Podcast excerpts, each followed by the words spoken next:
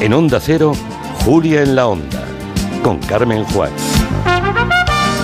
Son las 4 de la tarde y 11 minutos. Estamos en la segunda hora de Gelo. Ya saben que eh, vamos a repasar el resumen televisivo de la semana con Ferran Monegal. Buenas tardes, señor Monegal. Muy buenas tardes. Pero tenemos ventana abierta, bueno, eh, gran ventanal abierto hoy al Festival de Cine de Málaga. Antes hablábamos con Isabel Sánchez y con David Martos. Eh, se va a incorporar también Francisco Vaquero, nuestro hombre anuncio. ¿Qué tal, Francisco? ¿Cómo estás? Hola Carmen, no sabes lo bien que se te oye desde aquí, de verdad. Es una cosa maravillosa. Ya suenas bien cuando te oigo desde Madrid, pero desde Málaga suenas. Hombre, desde Málaga todo suena mucho mejor porque seguramente tienes una vista maravillosa, una temperatura maravillosa, te están tratando a cuerpo de rey y quien no estaría ahora. No, sabes que, no sé qué les has contado a, los compañeros, pero me están tratando maravillosamente bien, la verdad. Que eres un buen tipo y que te traten con cariño. Eso es lo que les he dicho, básicamente. Lo están haciendo. me alegro, me alegro. Bueno, enseguida hablaremos con Francisco Vaquero y con Isabel y David de la relación muy estrecha, ya lo verán ustedes, entre cine y la publicidad. De hecho, al principio del programa pedíamos a los oyentes si recordaban cosas que artistas, actores y actrices les hubieran vendido. Así hemos recordado campañas de cerveza de Jennifer Aniston, por ejemplo, o de Colonia de Don Johnson, o bueno, en fin, eh, es curioso cómo se nos han quedado fijadas a la, a la memoria. Usted seguramente, señor Monegal, recordará esos anuncios de Freshenet, ¿no? Cuando venían esos famosos artistas a vendernos el cava por Navidad, ¿no? A mí me gustaba el de no sé qué, Jax. Ah, Busco a Jax. Busco a Jax. Pero esa no era, no era famosa. Usted lo que le gustaba era la motorista vestida de cuero. Es muy Hablando de motoristas, mire, sí, hay una noticia que mi querido compañero experto, que entrará inmediatamente ahora, eh, seguramente un día lo tocará. ¿Sabe usted que el Barça ha firmado una joint venture, una liaison con Rosalía y Spotify. Sí. Bueno, es que el, estadio se llama ahora Spotify. Y llevarán en un próximo partido los jugadores del Barça en la camiseta rotulada Motomami. ¿Sí? sí, sí, señora. Ah, vaya. Entonces los expertos dicen... ¿Qué dicen los expertos? Que el socio del Barça eh, tiene una edad media de 60 años. Consideran que es una edad muy avanzada, hay que rejuvenecer. Y entonces dicen que asociándose con Spotify y Rosalía, la edad media del consumidor de Spotify son 30 años es decir, 30 años menos que el socio del Barça. Claro, y eso es una forma para rejuvenecer. Bueno, debe ser una especie de elixir que entonces de repente todos los socios del Barça rejuvenecerán 30 años. Bueno, no sé si funciona tan tan tan directamente el marketing, pero es un ¿eh, Francisco Vaquero, no lo sé, pero es un, es un buen melón, el, ¿eh? El amigo Vaquero debe de decir algo. sí, bueno, eh, después, eh, después lo hablamos con calma. Em, a ver, me quería usted hacer un ejercicio de periodismo televisivo comparado y tiene la semana ideal para hacerlo porque ha sido la semana que ha estado todo alrededor del de el 8M. Me he centrado en el 8M. Muy bien. Concretamente, en los informativos del todo el telipódromo nacional de las 21 horas, algunos a las 20, como las noticias de, ante, de la sexta, pero entre 20 y 21 horas los informativos del día 8. ¿Cómo han, sobre todo, el arranque? A ver, esto eh, la estimable audiencia que me pueda estar siguiendo. Es decir, cuando ustedes se sientan delante de la tele en su sofá, no crean que cuando arranca un informativo es una especie de, casualidad lo que dice, ¿no? es decir, está todo muy pensado. Cada cadena dice, bueno, a ver, ¿cómo arrancamos? ¿Qué es lo primero que les tenemos que inculcar a nuestra audiencia? Esto lo piensan mucho, porque es el primer golpe. Según cómo sea el golpe, te atraparán más o menos, pero sobre todo es el primer golpe inductivo que nos clavan en el cerebro los que estamos sentados en el sofá delante de la bestia. El primer golpe de el día 8 en todos los informativos del telipódromo. Televisión española, ¿cómo arrancan? Escuche. Miles de personas en decenas de manifestaciones han recorrido esta tarde las principales ciudades del país en defensa de la igualdad. Voces contra la violencia machista o la brecha salarial, pidiendo más avances en políticas feministas y educar en la diversidad a las nuevas generaciones. O sea, en televisión española arrancan diciendo miles de voces se han manifestado en defensa de la igualdad, en miles de voces. Sí, sí, miles de personas en decenas de manifestaciones, todas las Ese es- ciudades. sí. Estoy hablando del arranque. Luego ya lo matizan y lo, y lo explican en todas las cadenas más o menos. Pero el arranque, miles de voces. No, no, no entremos en detalles. Misma hora, informativos Telecinco, pre, Pedro Piqueras. ¿Cómo arranca? Cuidado. en medio de una fuerte división en el movimiento feminista, en medio también de otras tensiones, cientos de miles de mujeres han salido a la calle a conmemorar, como en todo el mundo, el Día de la Mujer. En medio de fuertes divisiones. La primera frase del arranque de Piqueras. No, no miles de voces, miles de... No, en medio de... Bien. Sigamos. La sexta noticias, 20 horas, una hora antes. La sexta noticia siempre es una hora antes. Eh, ¿Cómo arrancan?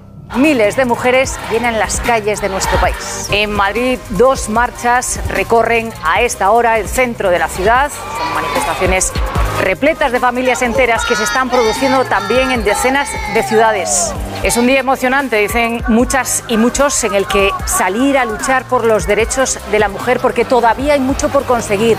Por eso alzan hoy de nuevo la voz. Fíjese el matiz, en este informativo de la Sexta Noticias dicen miles de mujeres llenas las calles, pero no- nos dicen dos marchas. Pero dicho de esta manera, de entrar, luego lo explican, ¿eh? Cuidado. Pero este, este primer golpe, dos marchas y luego dicen un día emocionante, dicho así, puede parecer que estas dos marchas eran ya el colmo de la marcha. Es decir, que no tenían bastante con una marcha, sino que eran dos, marchas hermanadas que fluían por las calles de Madrid en una gloria celestial reivindicativa, ¿no? Bien, vamos a Antena 3 Noticias y nos cuentan de entrada lo que eran estas dos marchas. Decenas de miles de mujeres han reiterado sus reivindicaciones un año más. Pero el feminismo aparece fracturado en este Día de la Mujer. Diferentes sectores convocan su propia manifestación en un choque entre asociaciones que replica en la calle la división entre las feministas de unos partidos y otros y dentro incluso de los propios partidos. Aquí nos explica Vicente Vallés. Dice, no, no, son dos marchas, pero fracturadas. Hay un choque, dice. Hay un choque. Es muy interesante analizar cómo arrancan las... eh, porque desde mi punto de vista, ninguna de las cadenas ni ninguno de los periodistas estamos en posesión de la verdad No, claro. delante del relato que hacemos. Pero sí es interesante cómo estructuramos este relato. Mire usted, al día siguiente, dos programas de entretenimiento del propio Imperio A3 Media, en el que estamos ahora nosotros también, eh, El hormiguero y el intermedio. El intermedio y el hormiguero, que prácticamente compiten en la misma franja horaria y también se han metido en el tema. Wyoming nos decía nada, nada de pancartas enfrentadas. El, el 8M no fueron dos pancartas enfrentadas en el centro de Madrid. Fueron cientos de miles de mujeres reclamando sus derechos en toda España y en todo el mundo. Una manera de mirar en positivo este movimiento feminista. Dice, no, no, no son dos pancartas. A la misma hora, Pablo Motos en el hormiguero. Ya sabe usted que a Pablo Motos le gusta mucho meter cucharada en el tema de la política, porque esto parece que uno que hace entretenimiento, meterse en un tema de política, pues le parece que es subir puntos profesionales. Bueno, que la política ahora ya es un ingrediente más del entretenimiento. Pues sí, la verdad es que viendo las sesiones del Congreso, sí. Eh, entretenimiento gore, a veces, ¿eh? cafre, en el Congreso. Quiero decir, pues eh, en el hormiguero, después de que en el intermedio eh, Wyoming nos dijera nada de dos pancartas enfrentadas, son miles de mujeres que se están manifestando en toda España, en el hormiguero Pablo Motos. Eh, ayer se celebró el 8M eh, y quedó clara la división del feminismo y del gobierno en Madrid. Hubo dos manifestaciones y triple división. sea, no solo dos manifestaciones, sino triple, Sino o sea, fractura triple de, de húmero, cúbito, radio, peroné, falange, falangina y falangeta. Tremendo, es te- interesante esta manera de mirar, ¿no? Eh, a ver, yo sé que en, en- en casa, los que nos estén escuchando, es difícil poder hacer en una misma hora, hacer este, esta especie de compara- comparativa. Por eso mm, creo que es interesante que lo hagamos desde aquí, desde la radio. La manera de mirar, la manera de enfocar. Todo es según el cristal con que se mira. Eso, eso es un tema muy bonito, muy bonito que eh, el gran, el gran músico latino afincado en Nueva York, Willie Colon, de repente estaba en Nueva York y se encontró con un chaval joven que acababa de llegar de Panamá, que se llamaba y se llama Rubén Blades. Y Willie Colon, Rubén Blades para los Sí. estupendos. Bueno, cuando hizo campaña, porque también se dedicó a la política, eh, era Rubén Blades como candidato, ¿eh? Bueno, fue candidato, quedó tercero y cuando llegó Torrijos, al- el hijo de Omar Torrijos a la presidencia fue ministro de Sí, sí. ministro de no sé, de deporte, de cultura, acuerdo, de información. Fue ministro de algo, no lo recuerdo. Solo sé que en esa época sí que le- el apellido se le, lo, lo había Lo traducido, americano. sí, lo había amer- americanizado, ¿no? En Rubén Blades. Pues Pero yo estaba- a, Will- a Willy Colón, yo siempre lo he llamado Willy Colón, ¿eh? Sí, perdón, Ah, es vale, Willy vale, Colón, vale, con acento en la O. Vale, vale, sí. Willy Colón. Willy Colón estaba allí, le presentan a Rubén Blades, un, un joven chaval con mucha marcha, con mucho ingenio musical que llegaba de Panamá, y entonces hacen una especie también de joint venture, crean un ensamble musical, se ponen a tocar y hay una canción deliciosa que se llama Según el color. Todo es según el color del cristal con que se mira. Unos tienen dinero a montón otros solo dolor en la vida. Todo es según el color del cristal con que se mira. Esto es salsa pura, ¿eh? Allá en el Japón. 1977, Salsa Pura, el solar de los aburridos. Así se llamaban ellos mismos a su grupo musical, lo llamaban las canciones del solar de los aburridos. Ay, me encanta esto del solar de los Sí, aburridos. señora. Bueno, pero no lo identifico a la salsa, el solar de los aburridos. ¿Sabe cómo se llama el título de este, de este disco? De este disco No. de piedra De los disco- años 70. ¿Esto es un disco de piedra? Sí.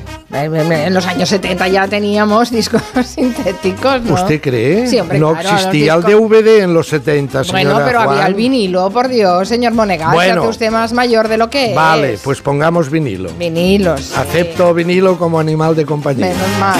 ¿Cómo se llamaba el álbum? Metiendo mano. Ah. ¿Así se baila la salsa, metiendo mano? Así se baila la salsa. ¿Usted sabe bailar salsa? Hombre, yo era experto en el twist. Lleva un mundo en su mente. La salsa es deliciosa. Se baila solo con pasitos. Solo que te muevas un poco la cadera. Un poco a la derecha, un poco a la izquierda. Pasito para adelante, pasito para atrás. Bueno, yo me sorprendí por una vez me- que me enseñaron a bailar merengue y resulta... ¿Qué me dice? ¿Fue Pues una escuela de merengue? No fui a una escuela, fui a, un- a una equivocación. No, en- en- en- vayamos al caso. El merengue se baila en, una, en un espacio más pequeño que el chotis, ¿eh? Sí, o sea, pero no puedes pero- mover los pies demasiado, los tienes que mover muy, muy poquito. Pero tienes que irte balanceando en la cadera. Sí, pero los pies no los puedes mover del sitio, claro. Eso es lo que hace que el movimiento sea tan insinuante y tan bamboleante, claro. Ay, que se pone. se pone rojo. Ah, me he Se puesto lo está rojo. imaginando, señor Monegal. Me la estoy imaginando. Bueno, gracias por dejarme con Rubén, Rubén Blades, aunque a Nuria Torreblanca cuando digo Rubén Blades le coge un ataque de risa a ella, ¿eh? Rubén Blades. Pues según el color Del cristal. con que se mira. Buen fin de semana, señor Monegal. El próximo martes hablaremos también de Pablo Motos porque le hizo el otro día una entrevista a Bárbara Rey. Ah, que desentrañaremos la, la estra- ¿Sabe usted que Bárbara Rey, como ha estado prohibida, está prohibida ya en el Imperio Mediaset? ¿Ha pasado a dónde? Al Imperio Tres Media. Ah, sí, le hizo una entrevista. No la vi. Bueno, pues tendré tiempo El para revisarlo. Próximo martes. Gracias, señor Monegal, por hacernos el tráiler. El cristal